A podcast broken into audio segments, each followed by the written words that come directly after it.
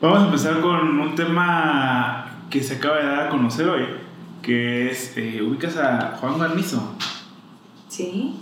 ¿Sabes qué es lo que hace? Streamea. Muy bien. Y, recientemente, y recientemente se ha dado a conocer que va a participar como un actor de doblaje en una película de Spider-Verse y de Spider, no sé, un actor de doblaje, finalmente es lo importante aquí. E independientemente de que sea Juan Guarnizo, porque a ver, yo lo conozco, la experiencia que tiene Juan Guarnizo como doblador, eh, ¿tienes alguna opinión con respecto a que ciertas personas que no, que no son del ámbito eh, se inmersan en este tipo de, de proyectos? A ver, sin demeritar a Juan, otra vez, yo no, yo no lo conozco, lo No, es un experto. entiendo pero- como, ¿cómo se llama? Jorge Campos siendo comentador, Claro. no habla, o sea, no. Cuando tienes a lo mejor, ¿cómo se llaman estos? No sé, a lo mejor como a Bad Bunny, que a lo mejor no actúa, pero tiene un papel bastante protagónico, bastante importante en una película. ¿A eso te refieres? Correcto, sí, más- exacto. ¿No? Como este, eh, a ver, que es entendible porque finalmente tú como empresa lo ves como una campaña de marketing de alguna manera. O sea, al, al tú traer estos personajes que sabes que tienen una audiencia importante, pues quieras o no, muchas personas van a ver esa película por ese personaje. Y entiendo el marketing detrás de ello, pero lo que me cuestiono aquí es cómo se siente la gente que está en esa industria. ¿Sí me van a entender? Sí, o sea, a ver, yo creo que ahí es donde, donde ya le doy el punto a mi papá cuando se queja de que, de que lo- los gobernadores es- pues, son puros pendejos y están ahí porque sus amigos y cosas así, ¿no? O sea, ahí es donde sí lo entiendo. Es como, bueno, a lo mejor alguien que estudió política y así dice, dice, ah, no mames, si no tengo un primo político, o sea, ya en la política muy importante, pues a lo mejor yo nunca voy a tener nada. Y si lo tuviera, aún sin carrera, tendría algo, ¿no? Quizás. Entonces, esa parte, a ver, yo pienso que, o sea, que ha de ser duro decir como, como, ah, estoy compitiendo y alguien me gana, para empezar. O sea, estoy en la competencia y alguien me gana y que tú pienses que esa persona que te ganó no tiene lo que tú tienes. O sea, no tiene tu talento, no tiene tu... Sí, tu capacidad, independientemente de que sea un streamer, ¿no? O sea, por simple competencia incluso natural Ajá, del- exacto. de la industria, ¿no? Exacto. Pero, por ejemplo, creo más entendible que tú en un puesto de trabajo, pues te gane, entre comillas, alguien del mismo ámbito, de tu misma experiencia, de más comparable, digamos, a alguien que digas, pues este, ¿qué? Este ni recién egresado es, este ni ha, ni ha estudiado nada, quizás. Sí, partiendo del supuesto, a ver, de que- Suponiendo que Sí. Juan Garnizo no tuviera nada así, porque, de nuevo, no por criticar a Juan Garnizo, pero Guarnizo bueno, eso sí. Porque varias personas han tras, este, traspasado esa, esa barrera, ¿no? De decir, pues aquí estás haciendo una chamba para la cual pues a lo mejor no estás tan preparado, ¿no? Sí, y a ver, también te podrías escudar en el sentido de que de alguna manera le está dando visibilidad a esta industria que a lo mejor no está tan visible, ¿sabes? Es como un precio a pagar, ¿no? De alguna manera, eh, a lo mejor más personas se pueden ver interesadas por el doblaje y esto pueda mejorar la industria del doblaje per se, pero pues sí es a costa de, de alguna manera, entrecomillando, robarle el trabajo a alguien más, obviamente, no, no, entrecomillándolo mucho. Sí, a ver, otra cosa es como, o sea, la competencia, o sea, siempre va a haber competencia, a menos de que estemos en una anarquía o como se dicen estas de, en una sociedad de ¿Utopía? comun- comunista, Ah, o sea, como una... siempre va a haber competencia. O sea, el problema es, bueno, cuando tu competencia es como, dude, pues a lo mejor no, están, este, no nos están midiendo por nuestra habilidad o por nuestra experiencia, nos están midiendo por cantidad de followers, ¿no? Cantidad de, de seguidores.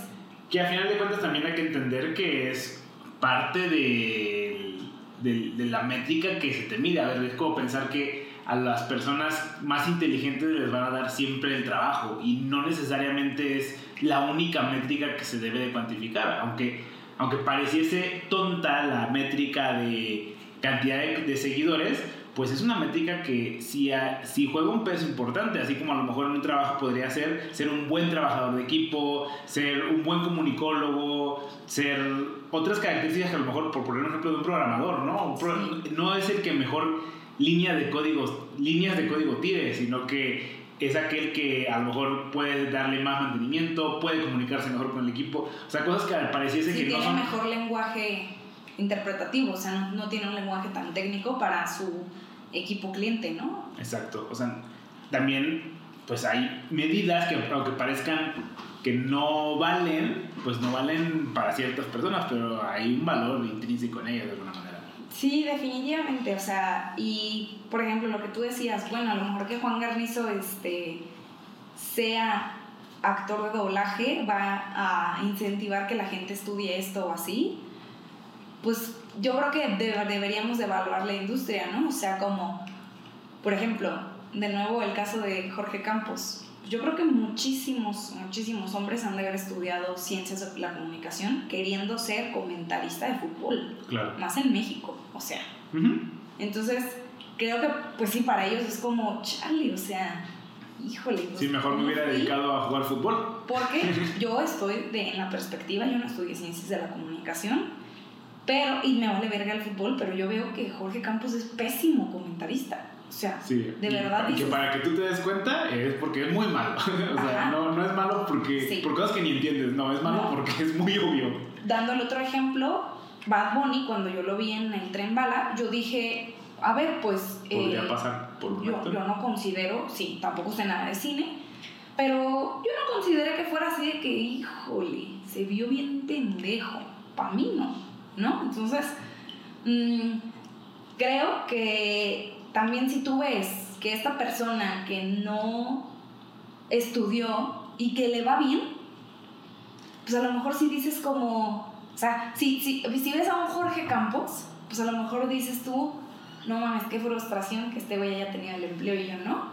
Pero a lo mejor si ves a alguien como Bad Bunny, pues a lo mejor desprestigia la carrera de actuación. O sea, porque tú dices, oye, si Bad Bunny no estudió, pero actuó y actuó medio bien, pues entonces ¿para qué estudias actuación? ¿Me entiendes? ¿Me entiendes a lo que voy? Mm, Igual con Juan Guarnizo, vamos a llamarle Juanito. Juanito. Igual que Juanito, em, si de repente hace actuación de doblaje y la arma, porque punto que el personaje le, le, le, entendió bien, obviamente es un personaje a lo mejor con el que creciste, ¿no? Que te sientes identificado. Es que también siento que es algo importante que, que, no estamos mencionando. O sea, el papel que a lo mejor interpreta Bad Bunny se escribió para Bad Bunny. Que no.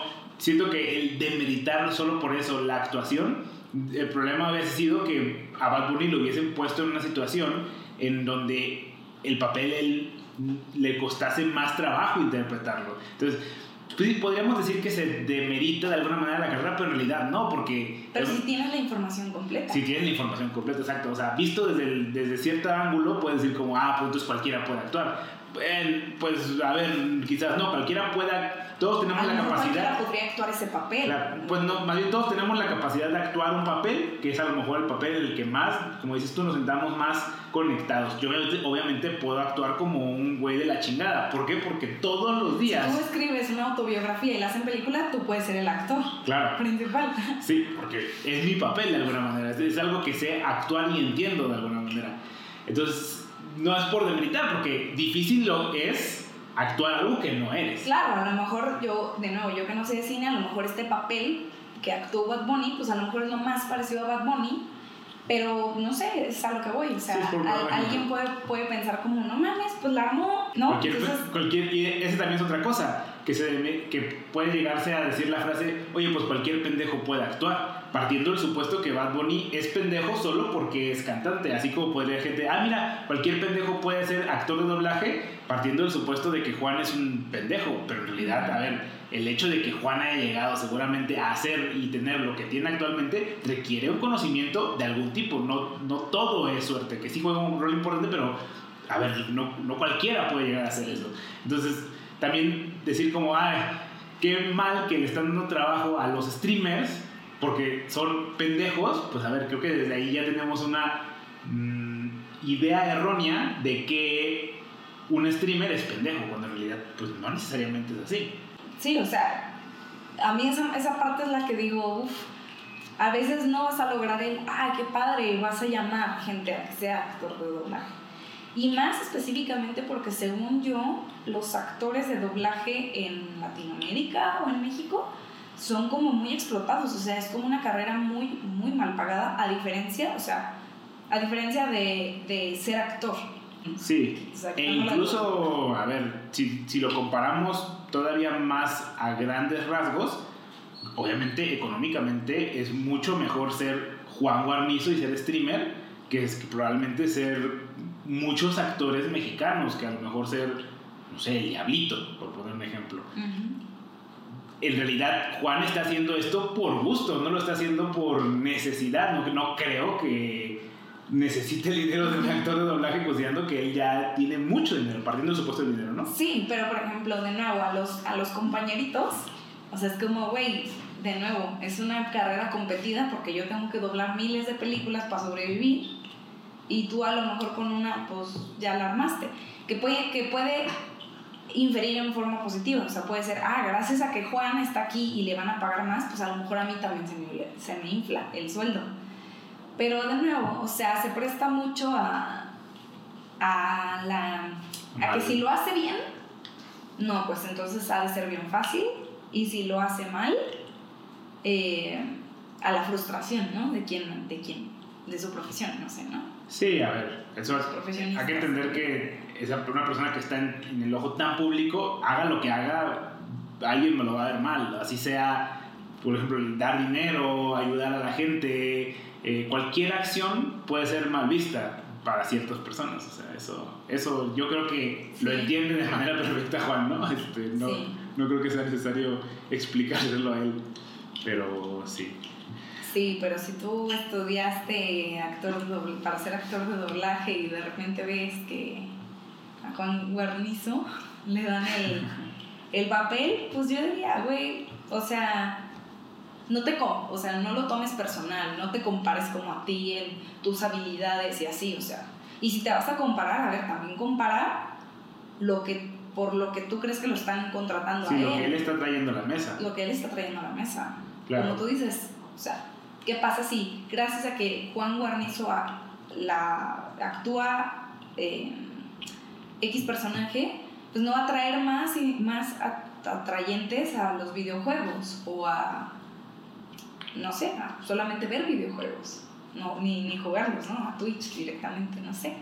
Entonces eso es difícil de, de medir y muchas veces difícil de ver, porque tú a lo mejor solo ves como, de nuevo, estás como miope en estas son mis habilidades y cómo él que no tiene estas habilidades pues le dieron esta oportunidad. Sí, y eso va a aplicar incluso independientemente de Juan, ¿no? Sí, a tu competencia, a ver, todos vemos a nuestros compañeros de trabajo como una bola de pendejos, pero estoy seguro que... A tu jefe. A tu jefe, tú dices, ay, mi jefe es pendejo.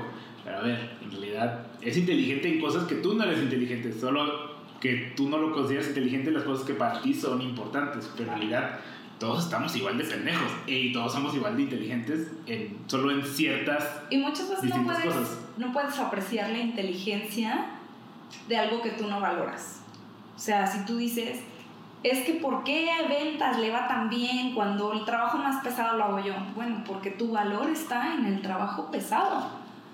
Pero el valor de la empresa a lo mejor es pues generar valor.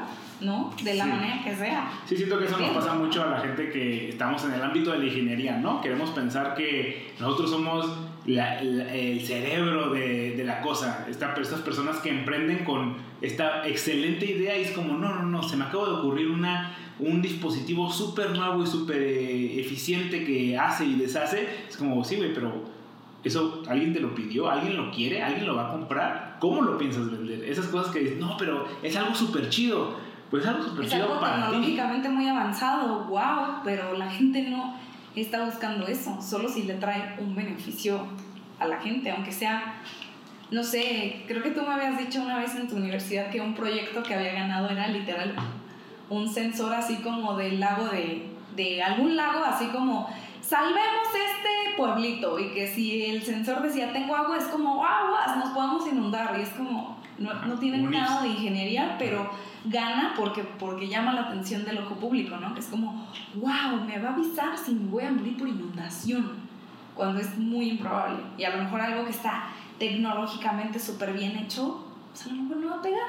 Sí, sí, sí. Eh, Y todas son habilidades distintas que a veces no queremos, como dices tú, no queremos ver en los demás o no queremos apreciar. La vemos, pero decimos, o sea, ay, pero eso qué, eso Ajá. cualquiera. A ver, también infravaloramos lo que las otras personas hacen pensando que es sencillo. En este ejemplo, otra vez regresando a Juan, decimos, es que Juan es pendejo porque streamea y, y gana mucho dinero nada más de estar sentado enfrente de la computadora. A ver, pues si fuera tan fácil, pues todo el mundo estaría sentado frente a la computadora y todo el mundo ganaría mucho dinero. No, no creo que sea tan sencillo como lo queremos simplifi- Pues eh, sí. simplificar. Exacto. No sabes lo que, todo lo que hay detrás, pues en general, de nada. Con trabajo de ti mismo. Y quién sabe. Exacto. Pero bueno, este. Pasando en otros temas, ya que estamos hablando de gente rica, eh, Recientemente se popularizó un caso de un hombre que ganó la lotería y perdió todo su dinero por invertirlo en negocios pues extraños, digamos, no, no, no convencionales. Este, creo que lo invirtió en un yate, como para rentarlo, este, club nocturno, una casita con vista al mar, dijo, aquí la meto en Airbnb, compras tres depas, vives en uno, rentas los dos, y con ese pagas el otro. Total, tenía ahí su, su medio idea de cómo invertir el dinero, no le salió bien. Pero lo interesante de este caso, independientemente del caso de la lotería, que si quieres ahorita lo platicamos, es que las inversiones que hizo, las hizo mm, con base a recomendaciones de un conocido, de un amigo o de una persona. Entonces, básicamente... de un imbécil. De, pues sí, probablemente de un imbécil. Básicamente lo que sucedió es que le decía, tú invierte en esto, él le hizo caso y terminó invirtiendo en esas cosas. Y al final, eh, la persona que perdió el dinero eh, decide demandar a la persona que le dio los consejos. Ok. Entonces, este, argumentando que pues, no me acuerdo cuál es exactamente el, el- los términos que utiliza. eh, pues no, demandar al empresario. No me acuerdo exactamente cuáles eran los términos, Ajá. pero pues básicamente por mal... Mal influenciarme de qué hacer con mi barrio. Exactamente. Ajá. En términos técnicos, ah, ponlo como quieras. Y al final logró recuperar cierto dinero por medio de la demanda. Entonces esto me llama mucho la atención y siento que se alinea un poco con lo que platicábamos ayer acerca de yo soy responsable de darte consejos y que tú hagas esos consejos, no debería ¿Cuánta responsabilidad cae sobre mí cuánta responsabilidad cae sobre ti? Creo que esto depende mucho de, de qué estamos hablando. O sea, si Sí. es un compita, Ah, pues no, sí, vamos a seguir. No. Sí, y, y sigamos en, en este mismo hilo de, obviamente, como dices tú, cada caso es particular y debemos evaluarlo de- con, cara distinta, pero en este caso a lo mejor en recomendaciones de inversión, porque también, ah, en recomendaciones de inversión. sí, porque también hace poco leí una noticia, no la, no la hablamos en esa ocasión, de que se quiere demandar a youtubers Ujú. que se dedican al sector financiero, por poner un ejemplo, obviamente no Eduardo Rosas, esto, esto es en Estados Unidos, pero a Ujú. youtuber, por ejemplo, un Eduardo Rosas, que alguien diga, oye, pues Eduardo me dijo que yo invirtiera en el S&P 500 y que el modelo de Swensen y no me funcionó, yo perdí dinero, entonces yo quiero responsabilizar a, responsabilizar a Eduardo por sus Lo- malos consejos, de alguna manera. Sí, si quieres hay que dejarlo acotado en este sector financiero, recomendaciones financieras, Inversiones. inversiones. Mira, yo tuve un profesor en la carrera al cual corrieron por estafar a alguien, pero él se vendía como yo soy un asesor independiente financiero. Ok. Entonces, imagínate que tú pues vas al banco y dices, pues quiero invertir, que es lo mejor para invertir. Entonces el banco pues no puede ser juez y parte. No te puede decir, Sí, Oye. invierte en, en Bancomer. invierte en Bancomer porque es tu mejor opción. Ajá. Pues no. O sea, te va a decir, te va a vender lo que, lo que ellos pues ofertan, ¿me explico? Entonces, esta idea de este profesor, que de nuevo lo corrieron y todo esto, a mí se me hace interesante. Me parecía interesante decir, es una persona que Sin cuyo salario, o sea, cuyo supuesto salario dependía de tus ganancias. Ah, ok, eso era lo que él vendía ya, ¿ok? O sea, tú a él no le pagabas una comisión. ¿Qué es lo que pasa eh, cuando, o sea, para ponerlo un poco más sencillo, este, el banco te dice, bueno, compra X fondo de inversión, pero tú, pero el banco gana de las una parte de las transacciones. Que si yo perdí, que si yo gané, mientras hayas hecho transacciones, o sea, comprado y vendido cosas, el banco gana una parte. Si Ujú. a ti te va mal, al banco no. Pero eh, este profesor decía, pues yo gano respecto a lo que tú ganes. Ok. Entonces, si yo no te hago ganar, yo no te pago tu pérdida, pero si tú ganas, pues yo tengo mi salario, ¿no? Yo te voy a cobrar una parte de lo que tú ganes. Ajá. Porcentual de la ganancia, supongo, ¿no? Entonces, para, para empezar ahí es donde ya a, a mí se me hace bien. Sí, suena un modelo Se interesante, hace- ¿no? Se me hace un modelo como de, pues si me vas a hacer ganar, o sea, si tú, tú estás jalando para que yo gane, pues me hace pensar que sí es más confiable de alguien que está ganando sin saber si yo voy a ganar, que no me está garantizando o así. o- Porque este güey no te garantizaba, pero tú decías, pues, ¿de qué va a comer este güey si no gano yo? ¿No? Ajá. ¿O para qué está moviendo mi dinero? Porque esas comisiones que te cobran las transacciones, que en este caso te las lleva el banco, es, este señor pues las asumía por ti, ¿no? O Sí. sea, las pagaba de tu dinero para descontarlo de, la, de, de, de lo que ganabas. Es un poco complicado esto. Sí, sí, sí, no, pero bueno, yo, yo sí siguiendo, lamentablemente, no sé si Ajá, todas las personas estoy siguiendo, pero... eh, si tú pagas, tú, si tú haces muchas transacciones para ganar, tú estás pagando eso, pero en realidad, si lo estás pagando, aunque ganaste, si pagaste uno y ganaste uno, pues en realidad no has ganado. Entonces este güey ganaba pues, Sí, por la, Por lo- sobre- por la utilidad. ajá, por sobre la utilidad, ya, res- ya restando las comisiones, que son tus costos. Ujú. Entonces a mí esa parte se me hacía como, ok, esto es interesante, a él sí le puedo confiar mi dinero, entre comillas, pero, y, y estaba regulado, o sea, digamos que tiene un, un ¿Pero regulado por Eh, quién? por la Comisión Nacional Bancaria de Valores. ¿Pero por cuánto dinero? O sea, ¿cómo, cómo evalúa la comisión a esos individuos o, Pues o- nada o les da un papelito, así como tú sí puedes asesorar financieramente a alguien. Ah, ok. Mm, ¿sabes? Pero entonces no, No sé. estaba, eh, no estaba protegido de alguna manera. Sí, ¿Sí? O sea, lo corrieron, lo corrieron, pero no lo metieron a la cárcel, o sea. ah, más bien protegido monetariamente, ¿sabes? O sea, tú, tú tienes un, tú guardas tu dinero en el banco y Ah, Sí. él tenía una empresa, efectivamente. Entonces esta empresa, no sé exactamente qué, ¿Qué? tipo era, no sé si era una... lo que sea. eh, hay, hay diferentes empresas como de, yo, yo, yo no me hago responsable de si mi empresa quiebra, hay otras que es como, eh, pues promueven la inversión, no sé. Sí, Pero sí, yo no sabía de qué era su empresa. Sí, sí, sí. Pero definitivamente no lo protege a él, solamente le da como la oportunidad, o sea, como que legalmente tú lo que estás haciendo con el barro de la gente está bien. Sí, sí, sí. Solo lo protege legalmente, no... mm, Sí. Ajá.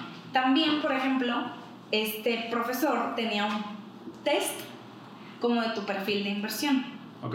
O sea, por ejemplo, para quien no sabe inversiones, pues este, a lo mejor saben como de la frase célebre de entre más riesgo, más, más riesgo, más gano, o algo así, ¿no?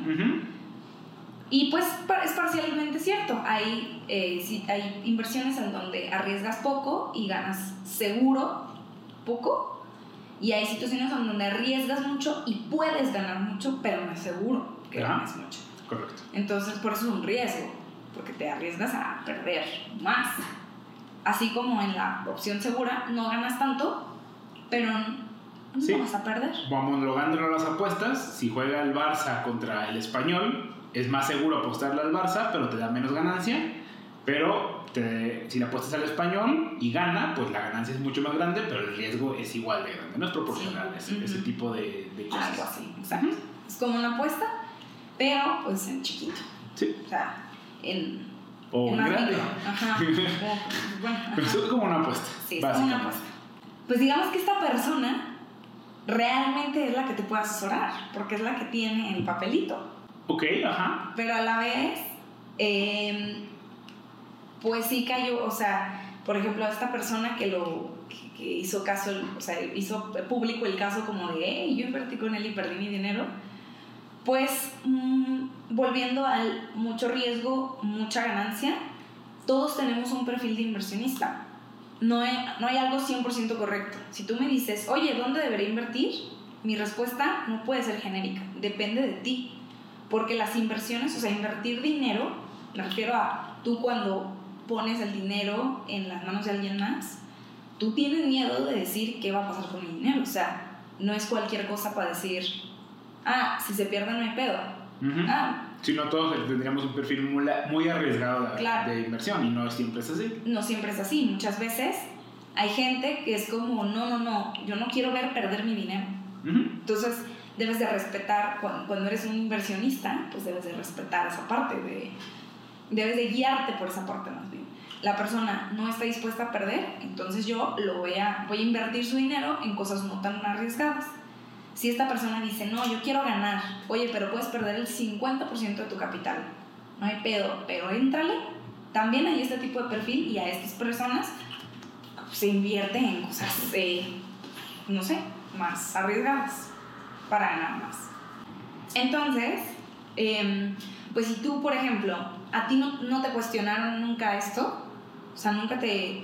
A veces no se cuestiona cuando es como Afore, por ejemplo, que ya está predefinido. Porque una cosa es un, es un ahorro que tú tengas así como, pues ahí como para hacerte millonario, pero otra cosa es que sea un fondo de tu jubilación. Exacto. Porque si pierdes tu fondo de jubilación... Pues eso le afecta también al gobierno, no, nada más a ti como persona. No, o sea, exacto, aparte de que le afecta al gobierno, em, tú básicamente te quedas sin vida, o sea, sin una proyección de vida. Ajá. Pero si tú pierdes un dinero que tienes ahí ahorrado, pues a lo mejor no te compras tu yate. O sea, no es tan perjudicial para tu vida, ¿no? Eh, entonces también muchas veces depende, por ejemplo, el Afore no tiene por qué preguntarte si tú eres, eh, si tú le tienes miedo a perder o a ganar o así.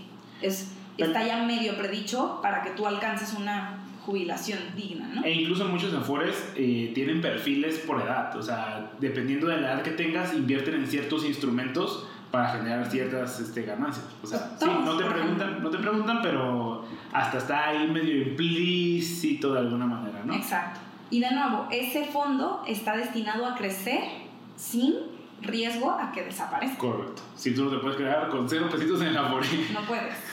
estas noticias de, ay, con el Afore se está invirtiendo en quién sabe qué, a lo mejor un 1% de tu dinero, 2% de tu dinero se está invirtiendo ahí. Para, ¿Por qué? Porque el 98% está en cosas seguras. Y claro, van a invertir ese 2% porque a lo mejor ayuda.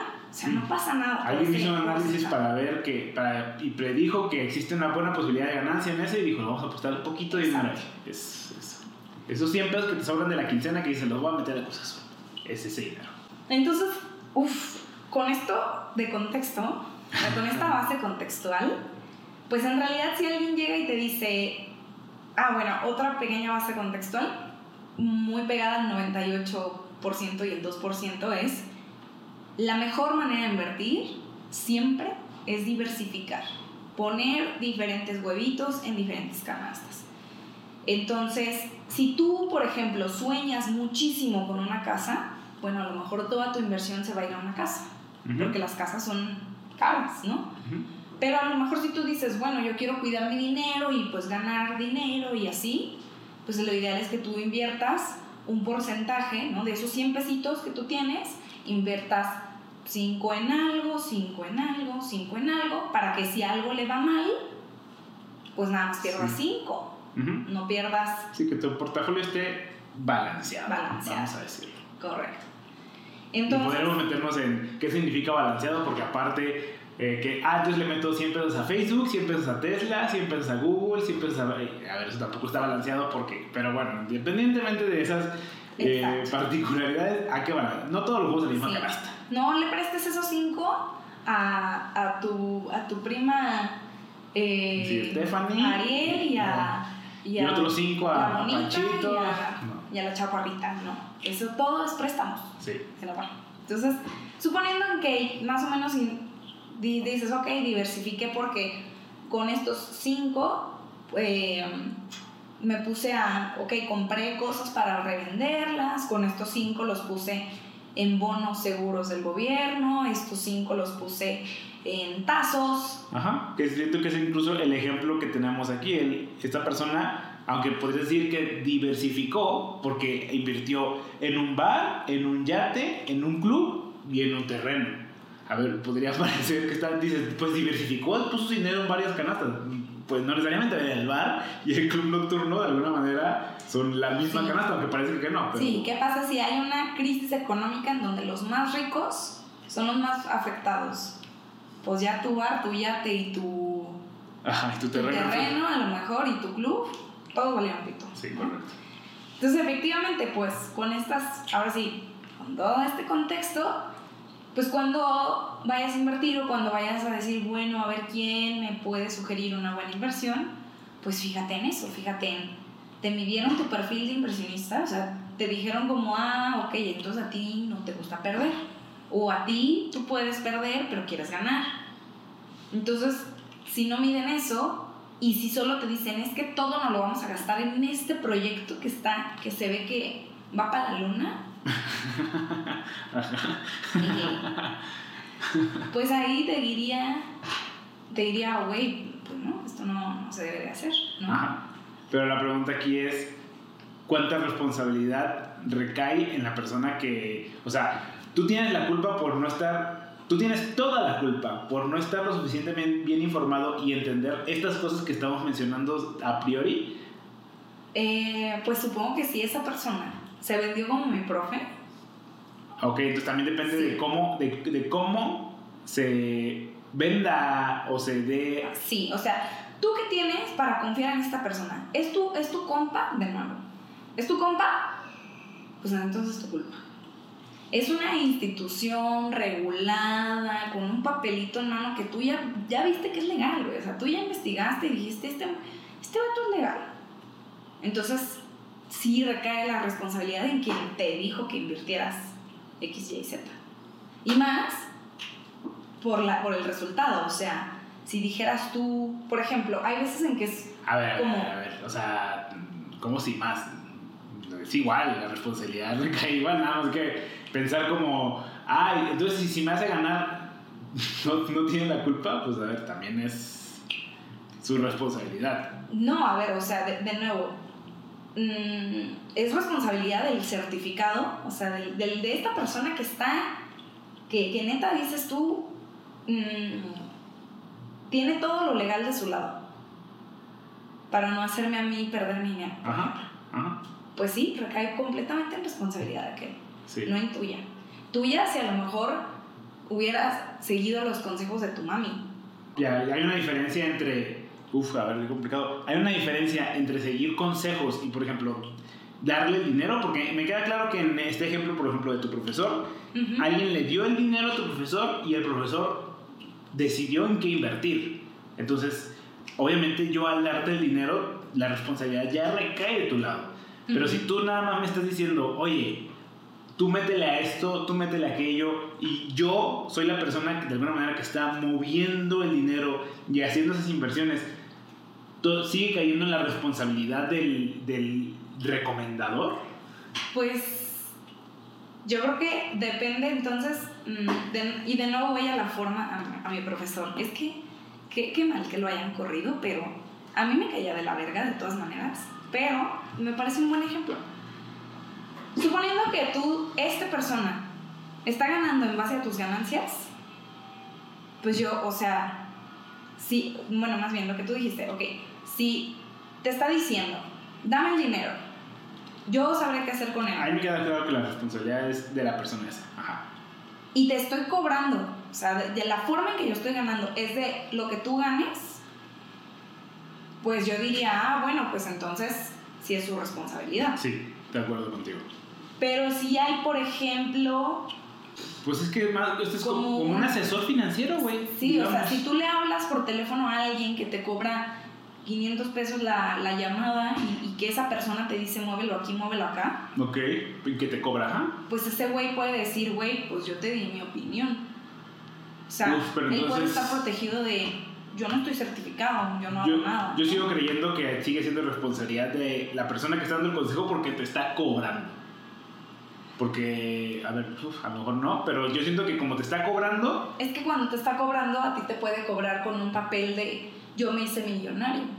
Por eso. Nada más te estoy compartiendo cómo lo hice. O cómo le puedes hacer tú. Y ese cómo le puedes hacer tú, tú puedes creer fielmente que si alguien repite tu estrategia también se va a volver millonario. sí, a ver, que Y eso es lo que vendes. Sí. O sea, eso puede ser lo que vendas en este caso. Y eso también hay que entender que no es correcto. Es como pensar que es como pedirle un consejo a Luisito Comunica. Oye, Luisito Comunica, ¿cómo le hago para crecer mi canal de YouTube? Luisito Comunica no va a darte el mejor consejo para hacer crecer tu, tu canal de YouTube porque Luisito Comunica tiene su canal de YouTube de, del pasado, digamos. O sea, él te diría, ah, pues abre un canal y pues bloquea. Pues sí, claro, porque en su momento a esa persona eso fue lo que le funcionó. No, y pensar que esa persona porque le funcionó eso, tú puedes agarrar la misma estrategia y aplicarla al presente, eso tampoco es, es cierto. Pero, por ejemplo, tú podrías ir con toda la... Yo estoy en desacuerdo porque yo creo que tú podrías ir con Juanito y decir, ah, ok, entonces él bloqueó porque eso era lo de ayer. Entonces, hoy, ¿en qué me puede ayudar? ¿Cómo voy a adaptar su consejo para aplicarlo yo? Y te puede funcionar. Y te puede funcionar, pero no es, no es certero. Por eso hay muchas personas que venden este... Yo, te- yo, con, yo con toda la experiencia que tengo te voy a enseñar a hacer las cosas. A ver, eso no, no siempre da los mejores resultados porque esa experiencia puede aplicar para tiempos precisos del momento. Yo sé programar en C y yo, no- yo no diría, aprendan todos a programar en C porque yo me hice rico programando en C. A lo mejor yo les recomendaría, a ver, aprendan otro lenguaje. El chiste es adaptarse, es como lo de Kodak. Sí. Kodak te puede recomendar, pues haz fotos, güey, fotos impresas. Cuando en el momento en el que ya está yéndose, eh, es, es complicado pensar que ah, solo porque alguien tiene éxito, tiene la capacidad de dar un consejo. Pues yo lo pienso al contrario, porque nadie en este mundo te puede asegurar cuánto dinero vas a tener mañana invirtiendo en lo que tú quieras. No, claro. Entonces, si te basas bajo el mismo precepto, no. Si hablamos de certeza, si dices, es que tu consejo tiene que ser certero, ningún banco, ninguna persona, nadie, te podría dar un consejo financiero. Pero sí hay, sí hay quien invierte y sí hay quien vende inversiones. Sí, no. Bajo la certeza de que no hay certeza. sí, yo más bien lo que quiero decir es pensar ciegamente Ajá. que alguien con éxito es la mejor, es la persona a la que le puedes dar. a- al- es pensar que alguien con éxito te va a dar siempre un buen consejo porque ya, es- ya, ex- ya es exitoso. O sea, eso es lo que no Claro. quiero decir. O sea, no, no eso- es lo, no es lo mismo que decir a todas las personas con éxito son pendejas. No, no, no. Pero tampoco es todo el mundo vaya con Juan Garnizo a preguntarle su canal. Güey, si tú quieres abrir un canal y si quieres que le vaya tan bien como con Juan Garnizo, Juanito, puedes ir con él, güey. Claro, puedes ir con él, pero tú ten también un grado de Criterio. de criterio decir Igual con tus inversiones. con todo, exacto. O sea, si, si, si pagaste 370, si te dieron 372 millones de pesos, pues te puedes pagar un cursito, güey. Te puedes pagar a alguien que te lo, que te lo cante mientras te, te baila un striptease, güey. Sí, O sea, estaría cabrón. yo creo que sería una buena idea de negocio, ¿no? Decir, bueno, No, no creo que yo idea de negocio no creo que sea buena porque para no los creo que que, se ganan la lotería. no, creo que- no, no creo que hay muchos de esos, güey. Este. Sí, yo, yo, yo veo Shark Tank bien seguido y yo creo que sí es una. O sea, entonces, de, o sea, claro, tú estás diciendo, ve a Juan Garnizo con criterio. Yo, esa es mi recomendación, 100%. Claro. Entiende los básicos para que vayas con cualquier persona y puedas decir, bueno, esto cabe dentro de lo que más o menos sé, más o menos confío, más o menos... Sí, eso, ¿Sabes? eso aplica para todo y ten segundas opiniones en casi todas las ocasiones. Exacto, exacto. Pero, ¿quién tiene la responsabilidad? Siempre va a ser como conjunta porque tú lo escogiste a él y él fue el que hizo. Pero yo creo que mucho depende de qué, qué está vendiendo esta persona o este banco. Porque Claro. debería de haber un contrato de qué está vendiendo. Si no lo hay, seguro es hablado. Y si no hay hablado, entonces no vayas a poner 372 millones de pesos ahí. Y, y siento que también, por ejemplo, en el caso de los youtubers que hablan y dan consejos financieros, es que hay, a ver, muchos de ellos eh, lo dan con el disclaimer de esto es una opinión, tú infórmate, incluso muchos de ellos ni siquiera dan consejos eso, financieros. todo eso es puras citas, a lo mejor. Puras citas de lo que decían otros güeyes. Es que muchos de ellos ni siquiera dan consejos financieros. Te explican cosas, pero no dicen como ve y haz esto. Rara vez veo, porque entienden, o creo que entienden, pues, el poder o el daño que le puede generar a alguien diciéndole, mete todo tu dinero en esto. Pues, siento Correcto. que es hasta eh, abusivo, ¿no? Tú sí me dices chiste, güey. Sálvenme del olvido, quiero un alcoholito. Pero bueno, siento que es un buen, un buen resumen. Eh, hablando de dinero, Mejoró las transiciones, ¿eh? No, ¿Eh? que le chingué. transición. Imaginación. Eh, recientemente eh, te escuchaba, escuchaba hablar a alguien de estas, estos consejos financieros. mm, ¿Cómo ponerlo de alguna manera? Pues sí, consejos financieros. Bueno, Pues sí, pero siento que no, no lo quiero llevar necesariamente a consejos financieros, sino como, eh, ¿cómo relacionarte con tus amigos o algo así? pues más que nada como la opin- tu opinión con respecto a prestar dinero. O sea, me estás preguntando cuál es tu opinión sobre prestar dinero. Sí, ¿Prestar dinero o pedir prestado? buena, buena pregunta. Yo creo que prestar dinero, porque siento que mucha gente se puede sentir identificada cuando eh, un familiar o un amigo te dice, oye, préstame dinero. Eh, y tú sientes de alguna manera el compromiso o el, el como, ay, ¿cómo no voy a ayudarle a mi primito, a mi amigo? Ujú. Sientes este como, Regla general, si tú no necesitas ese varo y estás dispuesto a perderlo y lo quieres prestar, pues va. el problema es que, por ejemplo, también sucede que, Regla 1. que la persona que está pidiendo el dinero prestado no necesariamente eh, evalúa este pedazo de tienes para prestar. Porque una cosa es tener mucho Aunque dinero. lo evaluaran. Yo no sé, ni tú que vives conmigo, yo no sé si tú tienes posibilidad de prestarme a mí o no. Aunque sé mucho. Quiero, yo me estoy yendo al otro extremo, al, al- al extremo de la gente supone que tú ganas o sabe que tú ganas más dinero, por lo tanto tú debes de tener dinero para prestarme. O que tú porque- tienes un carro, entonces seguro tú tienes más dinero. Es correcto. Entonces, En vez de pensar, a lo mejor tienes un chingo de deudas. exactamente, siento que ese es un, un común denominador de la gente que pide dinero prestado. Tú, le, tú le pides dinero prestado no al que pienses que tiene una- unas... eh, Una posición económica quizás menor que tuya, ¿o qué? No, más bien unas eh, cuentas saludables, no, una economía saludable, una Finanzas saludables. finanzas. no, tú no le pides dinero a alguien que tiene, a, a alguien que tú consideres que tiene finanzas sanas. Tú le pides dinero al que tú consideras que tiene más dinero. Ah, ok. ¿Sí me Ok. van a entender? Tu primer, a ver, entonces estamos hablando de pedir prestado. Quien pide prestado dice, mm, Necesito ¿quién dinero. tiene mucho dinero? tiene mucho dinero. No quien tiene las finanzas más sanas. No, Quien tiene mucho dinero. ¿quién tiene mucho dinero? ¿Quién derrocha? ¿Quién, porque ¿cómo sabes quién tiene dinero? Pues, Pues sí, probablemente la persona que derrocha ¿quién correcto. derrocha? Ok. Entonces van a Bajo tu perspectiva. bajo tu perspectiva, obviamente. Entonces van a esa persona y te. Imagínate que tú eres la persona que derrocha mucho dinero en este ejemplo. Ujú. Y te dicen, oye, préstame dinero. Y tú. Pues la, la respuesta lógica en ese momento sería: Pues yo no tengo para prestar. Ajá. Tengo mucho dinero, sí, pero yo no tengo para prestar. Que siento que es algo, un factor importante que tú mencionaste.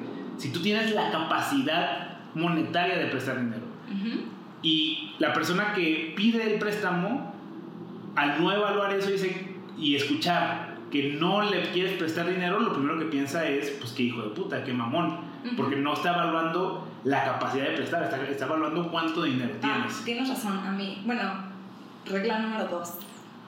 Si te importa mucho lo que piensan las personas, ve a terapia.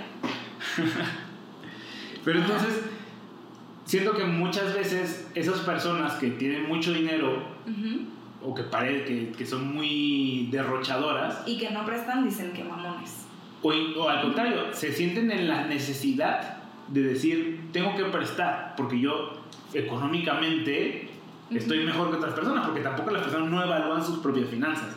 Dicen, Y- yo gano y, mucho. Y tampoco dinero". sabes, o sea, así como el que va a prestar no sabe las finanzas de otro güey, A veces ni tú sabes las también tuyas. ni tú sabes las tuyas ni de las que te está ni de las que te está pidiendo el préstamo. Correcto.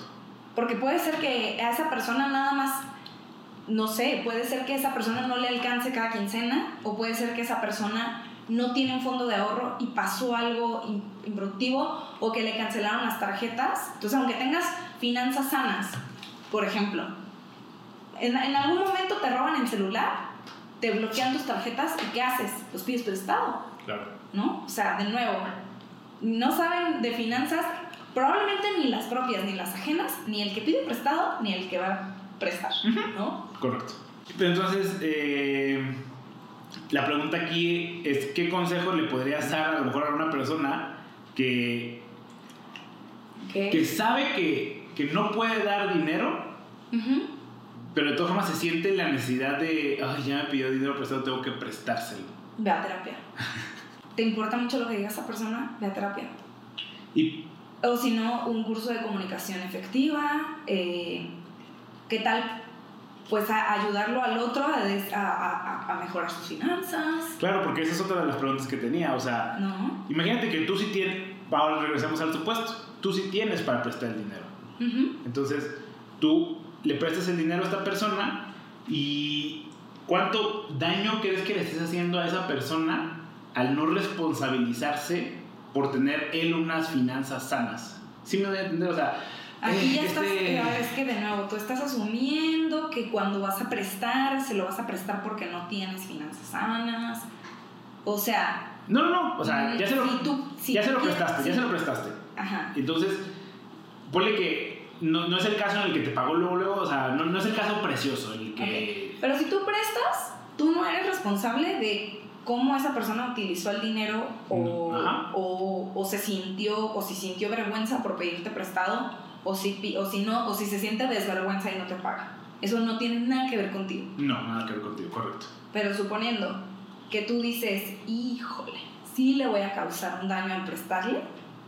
O sea, que, que es un constante dar y dar y dar y ves que tú estás viendo que en realidad el pro- tú ya puedes ver que el problema es de raíz de alguna manera. O sea, él, él tiene un problema porque tú le estás preste y preste y preste y preste y él no sale del hoyo. Y que sí, siempre se encuentra una excusa, es que en esta ocasión... eh, o sea, pre- le prestas y no te paga. ¿En Eh, este sentido? ¿O da igual? ¿Te bueno, paga o no Vamos a decir que te paga, pero te, te pide prestado de que a la semana. ¿Sí me a entender? Ujú. Este. Ah, te presto 4 mil, oye, pero la siguiente semana me prestas los 4 mil que te acabo de pagar. Entonces, digamos que te está, pues, pagando o no pagando. Está como ahí en el limbo, ¿no? Digamos. Sí. Eh, y, y siempre, eh, o algo muy interesante es que siempre encuentra, es que esta semana eh, pasó esto, es que esta quincena pasó esto otro. Y es que el problema a lo mejor de esas personas es que no están evaluando que cada quincena hay gastos imprevistos y que esos gastos imprevistos pues ya también deberían de previsualizarse en la estimación de, de tu salario y decir, bueno, si yo ya sé que voy a tener gastos imprevistos, a lo mejor tengo que empezar a recortar en pedazos en cosas que yo considero no tan importantes. Entonces, esa es la pregunta. ¿Cuánto daño crees que le estés haciendo a la persona al estar pues represtándole el dinero o al no responsabilizarlo por su por sus malas finanzas? O sea, no considera, tú no, para empezar, tú en el caso personal, ¿no? Yo considero que tú no tienes la culpa. Sorry, pero el que está dando prestado solo se tiene que preguntar, ¿Cuándo me va a pagar? ¿Me está No. pagando? ¿tengo el dinero para prestarle? ¿Estoy dispuesta a que no llegue? Va. A mí me parecería ridículo que me dé excusas. A mí me parece ridículo. O sea, a mí me parece como, güey, si necesitas más tiempo, pues pide más tiempo y ya. Sí. Si tú te sientes incómodo de que ese tiempo siga pasando, considera cobrarle intereses o favores. No tienen que ser monetarios, puede ser como, oye, pues este... Sí, sexuales. Sexuales. Oye, cada semana que no me, que me sigas debiendo, pues este, un baile Un baile. de striptease en Con, donde eh, me enseñas acompañado. personales. ¿Eh? ¿Qué tal? Modelo de negocio Oye. completito, güey. Uh, que no nos escuchen. Nos quieren robar nuestra idea. Que está patentada, ¿eh? O sea, de nuevo, piensa en estas dos preguntas. Ujú. ¿Lo sigues queriendo perder? O sea, ¿por qué, por qué después sí te arrepentirías? ¿Me entiendes? Pues entonces, si en una de esas te dice, oye, me acabas, me prestas otra vez los cuatro que, que te acabo de pagar, esta vez no los quieres perder, pues no, y ya. Ujú. Oye, pero ahora sí me, ahora sí digo, híjole, es que lo que lo que presté que podía perderlos, pero ahorita ya no los quiero perder, entonces el que necesita finanzas personales eres tú, compa. Tú que prestas. Entonces, Sí, ¿por qué estás preocupado por las finanzas de- personales de aquel cabrón? Si más bien lo que te está reflejando es tú tienes que tener mejores perso- finanzas personales, ¿no? Entonces, a lo que voy es, siempre pregúntate esas dos cosas, es fácil, es fácil. ¿Estás dispuesto a perderlo? Eh, ¿Lo tienes para perderlo? Y si te importa lo que digan los demás o si lo de los demás te causa tanto conflicto, ve a terapia. Tú no eres responsable de las finanzas de la otra persona. Ya. Y si eso, por ejemplo, te está abrumando, te digo, son cosas de terapia, son cosas de tener una comunicación asertiva. A mí me vale verga por qué no me puedas pagar. Si no me vas a pagar en esta fecha, dame otra. O Te voy a cobrar esto te aparte. voy a cobrar esto aparte. Sí. O, ¿sabes qué? Ya no me hables. Si no me vas a pagar, no me hables. O, ¿sabes qué? Te la perdono, pero ya no me pidas prestado. O sea, hay muchas maneras de resolver esto, pero todas creo que incluyen o comunicación efectiva, asertiva o terapia, man. Ya. Y por ejemplo, independientemente de las palabras que utilicen las otras personas, en tu caso, ¿qué te hace sentir cuando tú sabes que una persona te da dinero y sabes que esta persona está gastando su dinero en otras cosas que no es pagarte su préstamo? ¿Sabes? Este caso típico en el... Ah, este claro, el meme. El de Sí. voy de vacaciones cuando le debo a tal persona. Sí, el del meme prácticamente. Pues, de nuevo, tú te respondiste esas dos preguntas de lo tengo y lo, lo estoy dispuesto a perder con sí. Entonces, la responsabilidad es tuya por prestarle.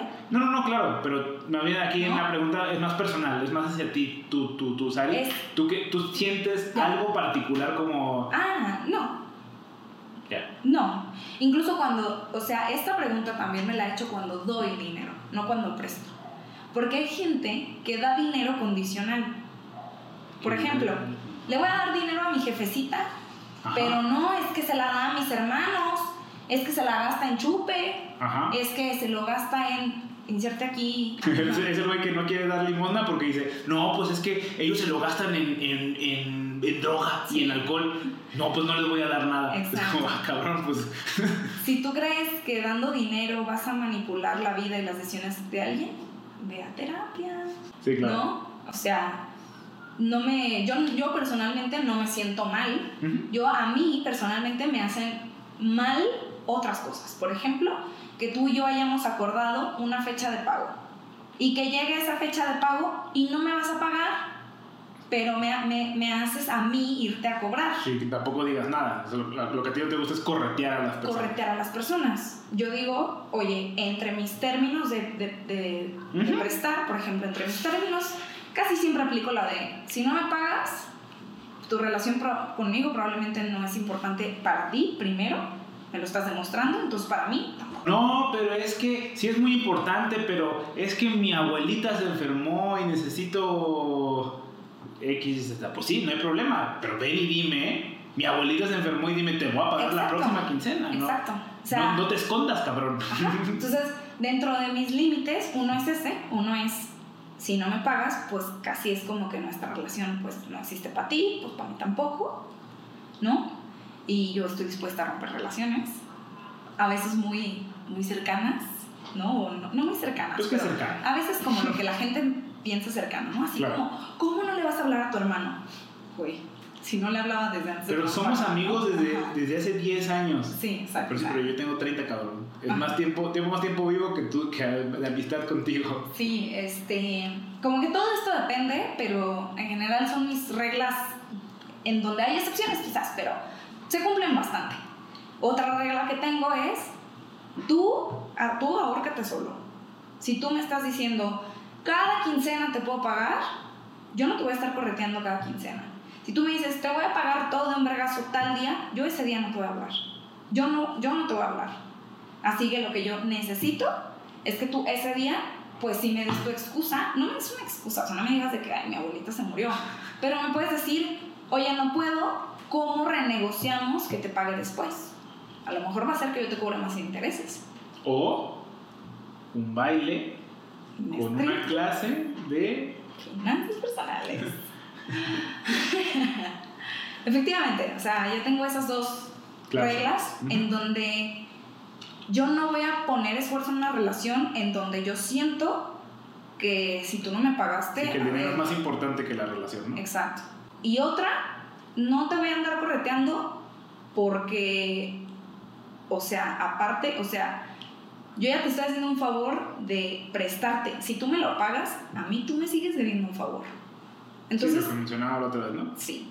Todavía que no me lo has pagado, yo todavía estar como gastando mi tiempo en, de nuevo, en, de por sí mi relación, o sea, nuestra relación ya está un poco ahí quebrada porque no me has dicho nada, no, ¿no? Entonces, mi relación ya está quebrada. Entonces no te voy a hablar para vernos para algo positivo, te voy a hablar para algo de... Para, para ser tu mamá, güey, para ser tu banco, a mí eso, la verdad, no, no, no me cae. Entonces preferiría decir, pues corto contigo, o sea, no me vas a pagar, pues cortamos aquí estos lazos y no pasa nada, ¿no? Ay, que quieres, pues, que quieres este, regresar a tener un lazo conmigo, ah, pues págame, ¿sabes? Ese es tu precio, ni siquiera es tan alto, ¿no? Sí, claro, yo en ese sentido, por ejemplo, yo no soy fanático de prestar dinero. Yo soy fanático de eh, que me pidan dinero tal cual, o sea, regálame este dinero, porque incluso creo que genera mucha más fricción el, el de llegar con alguien y decir, oye, necesito mil pesos, dámelos, o sea, prestar dinero siento que cae en este colchón como de, ay, sí se lo voy a pagar luego, como que esté en este en, este, en esta creencia de que, ay, claro que en un futuro voy a tener dos mil pesos para pagar este dinero que le debo. Pero pedirle algo como dámelos, está tal la fricción que me parece, o sea, me parece complicado que alguien llegue y te diga sí. también en general por eso le presto a mucha gente que cuya relación no me importaría claro. romper, ¿no? O sea, a lo mejor relaciones que son claro, un poco más importantes para mí, tienes razón. que son más del día a día, yo preferiría no, no prestarles. Para empezar, porque les podría dar. Sí, tienes razón, yo me siento igual que tú. Yo no. Pero yo sí no, no quiero, no quiero no poder verte la cara, güey. No quiero ignorarte. No quiero dejarte de ver, o sea, no. No quiero que el dinero sea parte, sea una parte importante para pelearme contigo. Sí, yo también. Yo sí llego a prestar dinero a personas que, que digo, mira, con tal de dejar de hablarte, ten dos mil pesos a la verga. Exacto. Y, y, eso, y eso yo siento que se rescata con los intereses. Porque, por ejemplo, yo no me sentiría cómoda de darte dinero y de decir, ah, pues si no, si no llega, yo ya sé que no hay, que no hay relación. Pero si no llega en seis meses, en un año, en dos, y yo estoy perdiendo el interés de ese dinero porque no lo tengo invertido en otra cosa, a mí sí me da de que no. O sea, te tengo que cobrar interés por el simple hecho de, de prestarte o para que tú te sientas cómodo de decir, también a ti te da, como deudor, te da la comodidad de decir, ah, por ejemplo, imagínate que yo te presto dos mil pesos y tú el viernes me tienes que pagar dos mil cincuenta pesos. Entonces, si tú dices, híjole, no le puedo pagar dos mil cincuenta, voy a hablar con ella y sé que me va a cobrar dos mil cien, pero está bien, porque yo le estoy, o sea, te hace como corresponsable de la culpa. Porque si tú dices, no mames, otra vez no le pagué los 2000, como tú dices, creo que se genera mucha fricción. De decir, no mames, otra vez no le pagué. Pero cuando yo te cobro más, es como, ah, ok, o sea, ella también está ganando de que yo le preste. Entonces la fricción es menor. a, mí en mis relaciones eso me ha pasado. Tiene sentido, sí. Para empezar, porque en mis relaciones, pues yo soy más directa y yo le puedo decir a alguien como, como chingada madre, ¿por qué me estás pidiendo a mí y no, y no al banco? Al, no al banco, exacto, o, ¿no? Es, esa parte... O sea, que siempre esta opción, güey, le puedes ir a pedir al banco. Sí, o sea, o hay otros que es como, güey, si tú invertiste en quién sabe qué chingados, pues ¿por qué no consideraste? O sea, de nuevo, finanzas personales, nomás sin striptease. Maldita sea. Rayos, por eso... Por eso somos pobres, maldita sea, por eso. Sí. Por eso quebraría ese negocio. Este, pero efectivamente, o sea, a esa persona a lo mejor le puedo decir ese tipo de cosas, pero no se las digo porque digo, tú me estás pagando un beneficio que aparte estás dispuesto a pagar. O sea, estás dispuesto a decir, ah, bueno, pues sí, yo te lo pago. Entonces, creo que el interés disminuye esa fricción porque te hago corresponsable de tu culpa. ¿Me entiendes? o sea, te hago así como sí, ¿sabes? Depende, tú dime, ¿quieres pagarme 50 pesos más? Ah, pues Sí, como tú dices, de alguna manera sabes, la otra persona sabe que tú estás ganando dinero, entonces dice, bueno, pues los dos ganamos de que no le esté pagando. Exacto, no, te sientas así como, uy, no lo puedo ver porque me debo la renta. Claro. ¿Me explico? Lo ves así como, bueno, seguimos en común acuerdo. Y hace que este movimiento de, ay, es que se me murió mi abuelita, pues sea como, no, no, a ver, no me tienes que platicar nada por lo, porque también eso a mí me molesta mucho. si yo te pidiera prestado a ti y que me dijeras, ¿por qué no me puedes pagar? Güey, yo diría, güey, son cosas personales, güey, las finanzas de la gente y la vida de la gente es personal, güey. O sea, también, de nuevo, si crees que por prestarle dinero ya tienes derecho a saber qué... Eh, sí, cada detalle. Cada detalle de sus finanzas, de nuevo, la terapia. es más fácil decir, bueno, te doy una semana más con esta condición extra. ¿Estás de acuerdo? O te, o sea, o qué, ¿sabes? Sí, siento que un gran ejemplo es este, la gente que se cree dueña de las personas solamente porque, eh, por ejemplo, les paga, en, el ejemplo de Juan Garnizo, les paga una suscripción. O yo pago impuestos, yo debería de saber todo de tu familia. Es como, ah, cabrón, pues, yo soy un gobernante, a mí se me va a evaluar por mi desempeño como gobernante, no por si mi abuelita, mi hijo, ¿En qué gasté mi tío. 30 pesos que diste de impuesto cuando yo gasté 30 mil haciendo X mamada, ¿no? Ajá, es mi dinero, o sea. También, exacto. Esa es otra, o sea, es como, sí, güey, yo entiendo como que tú piensas así como yo pago la escuela, entonces el profe... Claro, yo soy su, su jefe. Ajá, o sea, no, querido, no funciona así. Y tampoco funciona así con la gente, con los préstamos, para mi, a mi perspectiva. Yo no me meto, muchas veces pregunto para qué es el préstamo cuando dudo en prestarlo, o sea, cuando dudo Sí, pero esto es más para una evaluación financiera que por... como en, a ver, ¿cuánto estoy dispuesto a pagar? Pero a ver en qué riesgo está. O a ver, no sé, a veces es como, híjole, pues para pagar X, X cosa de salud, pues a lo mejor pues me va a tocar más el corazón, ah, ya dándole tips, ¿no? Ah. ya me voy a tocar más el corazón de decir, ah, bueno, es, es, una verdadera emergencia, a decir, no, es que fíjate que me, que me encontré un carro que voy a revender, ¿no? es que mis amigos, todos mis amigos van a ir a Cancún y yo no puedo ir. Y quiero ir con mis amigos. Exacto. Pero, pero si no, pero a partir del, o sea, a partir de yo evaluar como por qué te presté, yo ya no ando preguntando de que, ¿por qué no me puedes Oye, ¿sí se murió tu abuelita para que te presté el dinero? Exacto, o sea, no, no, no, o sea, ya digo, ah, ok, o sea, y hay veces en las que no pregunto, o sea, literal, en general no pregunto, en general es como Claro, yo creo que depende mucho de la cantidad. Dices, oye, me prestas 50 mil pesos, ah, cabrón, espérate, ¿para qué? Sí, exacto. O sea, una cosa es prestarte 2 mil pesos y otra 50 mil, que también me pregunto, no, no, no, a ver, ¿para qué? O sea, no voy a arriesgarme. Otra vez, es un poco, para, es para medir el riesgo. Sí. Más que nada. Y también porque, por ejemplo, confío en que la gente que me va a pedir prestado por ejemplo, lo que decías tú de, ay, es que no sientes mal, de que les estás haciendo un daño, de que, de que les prestes y todo eso, yo a lo mejor por ir a terapia, confío en que la gente va a decir, si lo que necesito es dinero, le voy a pedir dinero. Si lo que necesito es una mejor administración, le voy a pedir consejos. bueno, en, tu caso creo que es un poquito más sencillo porque la gente sabe que tú eres una persona financieramente muy administrada. Siento, en tu caso siento que es un poquito más sencillo. Pero a la vez aplica un poco como, entonces, ¿por qué le estás pidiendo dinero a esa persona? Sí, en tu caso también, a ti las personas que te piden dinero no te piden dinero porque eres su amiga más rica. te piden dinero porque saben que eres la persona financieramente mejor administrada. Pues quizás sí. Sí, tu caso es muy particular, creo. Sí.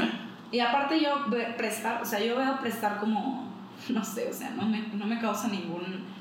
Hay mucho tabú respecto al prestar, hay mucha vergüenza, como hay mucho shame, ¿sabes? Y a mí todo eso me parece horrible. O sea, me parece que prestar debería de ser, bueno, dinero. mm, prestar dinero debería de ser, güey, un acto tan sencillo como puedes ir a mi casa.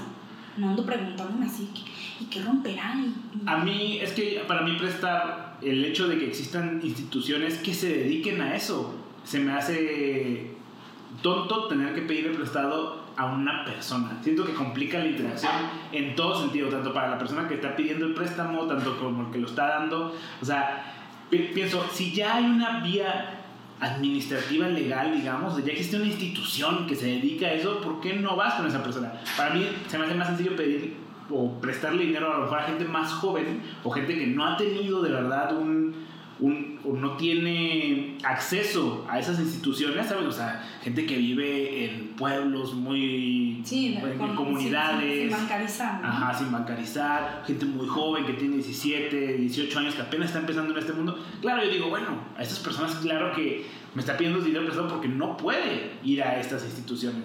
Pero las personas que ya pueden ir a las instituciones, digo como, ¿por qué no mejor vas con esa institución? O sea, no es que me cobra interés, ah, cabrón, o sea, entonces yo no, yo tengo que dártelo de buena fe o cómo funciona esto, o sea, Exacto. ¿para qué? Ujú. No sé, yo soy muy... Pues sí, porque a lo mejor tú lo ves desde el lado de ¿para qué prestarte yo? Ajá. Pero en realidad para el que pide prestado, o sea, si me preguntas, ¿pedirías prestado? Ah, pues si es interés, sin interés, pues obvio. Bueno, ¿Sabes? entonces, o sea, O es sea- que entonces me está sacando un beneficio a mí. Pero, a ver, hay gente que, ¿sabes? O sea, no, todo, no todos tus familiares, no todos tus amigos son buenas personas. pues Y muchas personas son aprovechadas. Y muchas personas no, no saben a lo mejor lo que significa ese voto de confianza, no saben lo que significa el...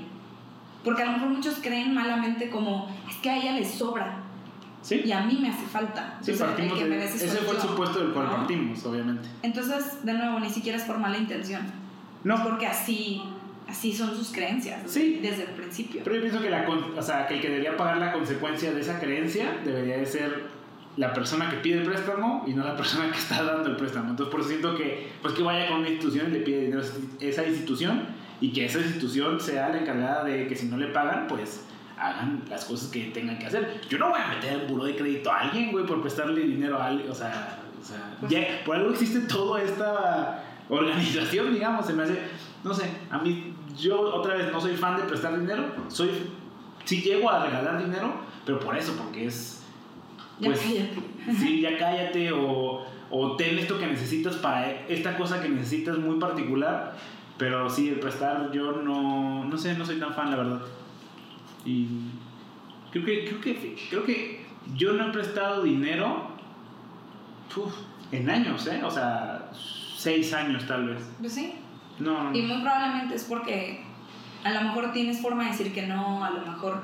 Porque todo eso que dices, a ver, estoy de acuerdo contigo, el que debería de pagar estas consecuencias no es el que da prestado, sino el que lo pide. Pero pues tenemos una cultura en donde está mal decir que no, en donde todo se toma personal, en donde Pues sí. el rico le debería dar al pobre. Es que el que tiene más le tiene que dar al que tiene menos. El que tiene menos pobrecito y el rico seguro se hizo rico con malas mañas. Tranza. A ver, a veces El que sí. tranza no avanza. Cosas, güey. O sea, Sí, a ver, tampoco estoy diciendo les que... estás pidiendo que, cambiemos toda la cultura. No, y tampoco estoy diciendo que todo eso te, sea falso. O sea, también hay. O sea, sí, si te hacen la posibilidad de ayudar, ayuda a las personas, independientemente de si eres rico o pobre. Siento que ese es el, el problema, ¿no? Como que encasillar a, a todos los ricos tienen que ayudar a todos los pobres. No, a ver, todas las personas que tengan la posibilidad de ayudar, que ayuden, obviamente. Pues es- siento que es moralmente lo correcto, pero el problema es que no siempre todos Ujú. tiene la posibilidad de ayudar. Siento que se complementa mucho en ese de tengo, tengo para prestar, tengo la- el dinero para prestar. No significa que tengo mucho dinero, significa que de alguna manera me sobra el dinero. Y a las personas que les sobra el dinero, no es ni la persona ni más rica ni más pobre, es alguien que es una persona muy administrada. Y a mí, me, a mí me parece una terrible expresión de sobra el dinero. Porque yo porque tenga ahorros no significa que me sobra el dinero. Yo también mes con mes me la vivo de que, de que híjole, ya es 15 y me acabé todo el dinero del mes, ¿sabes? Sí. O yo tengo ahorrado porque lo que tengo ahorrado es para un viaje que quiero hacer. No me sobra. No te sobra, exacto. Ese, Entonces, no por pensar así como, no, es que, es que ve cuánto dinero tiene, a nadie le sobra el dinero. Es que siento que a, pocas personas les sobra el dinero. Yo siento que a mí sí me sobra a veces el dinero. Y es el dinero que a veces doy.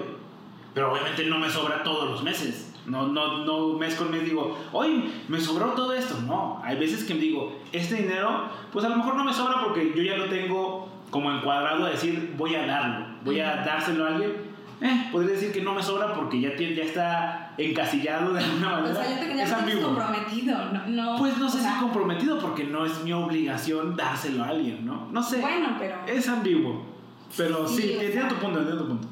O sea, ok, este, a lo mejor si no lo tuvieras, también tendrías ese, ay, me gustaría ayudarlo de alguna manera. Entonces sí lo tienes, o sea, Ujú. sí lo tienes comprometido. Comprometido. Por ejemplo, yo no tengo ninguna necesidad de vivir en esta casa, podría vivir en un depa en donde yo me ahorre miles de pesos.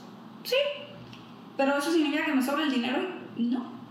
Ujú. O sea, Sí, sí, sí, por eso, otra vez, la cantidad de dinero no significa que te sobre. Es, es algo más allá. Es algo más, algo que me llena, algo que no mata ni envenena.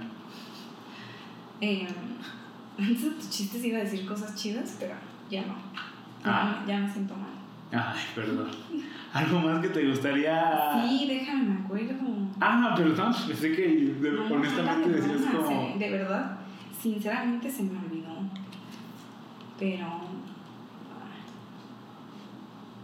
No, sé. No me acuerdo si tenía que ver con esto de las, del pedir. Del pedir prestado y de las consecuencias. A ver, recapitúlame todo lo que hiciste ahora que ver el video. Ah, sí.